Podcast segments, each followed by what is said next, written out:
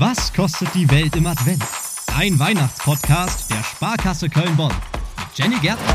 Ho, ho, ho, die letzten Tage war es wirklich richtig, richtig kalt. Es war so kalt, dass bei meinem Auto einfach die Bremse eingefroren ist. Das war ein bisschen tricky. Ich musste dann mit Enteiserspray ran, aber irgendwann ging das Ganze dann wieder. Ist mir vor ein paar Jahren auch mal mit meinem Fahrrad passiert. Da war die Gangschaltung eingefroren und ich konnte die ganze Zeit nur mit dem Eingang fahren, der einfach eingestellt war. Das ist natürlich schwierig mit der Kälte und wenn es euch genauso geht und ihr sagt, ja, auch meine Schlappen sind richtig kalt. Wir kriegen das hin. Wir fragen uns in dieser Folge, was kosten eigentlich warme Füße? Neulich war ich im Supermarkt und da habe ich was total Verrücktes gefunden und zwar den Muff für die Füße. Ihr kennt es vielleicht für die Hände, ist ein bisschen aus der Mode geraten, aber das ist so ein Ding, wo man quasi seine Hände reinstecken kann von beiden Seiten, um sie warm zu halten.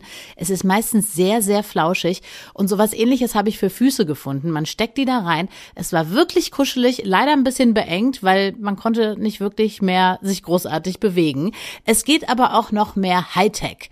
Beheizbare Socken habe ich gefunden gefunden. Da kommen Batterien rein. Manche Modelle, die könnt ihr sogar auch wieder aufladen. Die sind dann also mit Akku oder auch mit Strom, kosten so zwischen 30 und 100 Euro. Könnt ihr also richtig viel auch tatsächlich für ausgeben.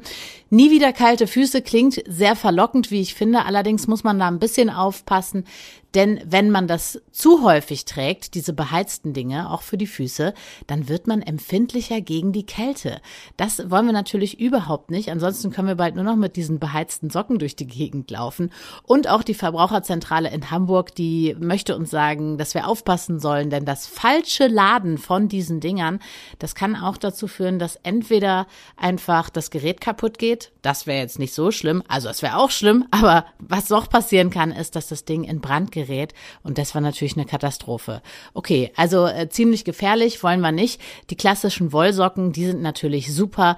Die Feuchtigkeit wird absorbiert. Das Ganze geht einfach raus. Ihr habt warme Füße und alles ist gut gelüftet. Gute gibt's für 30 Euro. Oder vielleicht habt ihr ja auch Glück, so wie ich, und jemand aus der Familie kann sehr gut stricken und ihr bekommt welche zu Weihnachten. Ein kleiner Gruß an dieser Stelle an meine Patentante.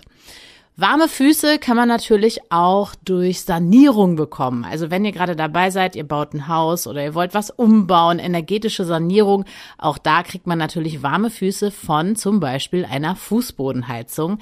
Kenne ich aus dem ein oder anderen Hotel und war jedes Mal begeistert. Es ist einfach mega, wenn man da drüber läuft, gerade im Badezimmer oder sowas. Verbraucht tatsächlich auch weniger als eine gewöhnliche Heizung an der Wand. Und die Sparkasse Köln-Bonn, die unterstützt euch auch generell, wenn ihr euer Zuhause energetisch optimieren wollt. Da kriegt ihr auch Zuschüsse. Am besten fragt ihr einfach mal bei der Sparkasse Köln-Bonn nach. Und die können euch auch noch sagen, die BeraterInnen da, welche öffentlichen Fördermittel euer Projekt bekommen könnte. Wenn ihr zur Miete wohnt, dann gibt es auch ein paar Möglichkeiten, damit ihr nicht irgendwie die Wärme aus dem Fenster rausheizt oder auch zur Tür. Da sind wir direkt schon beim Thema.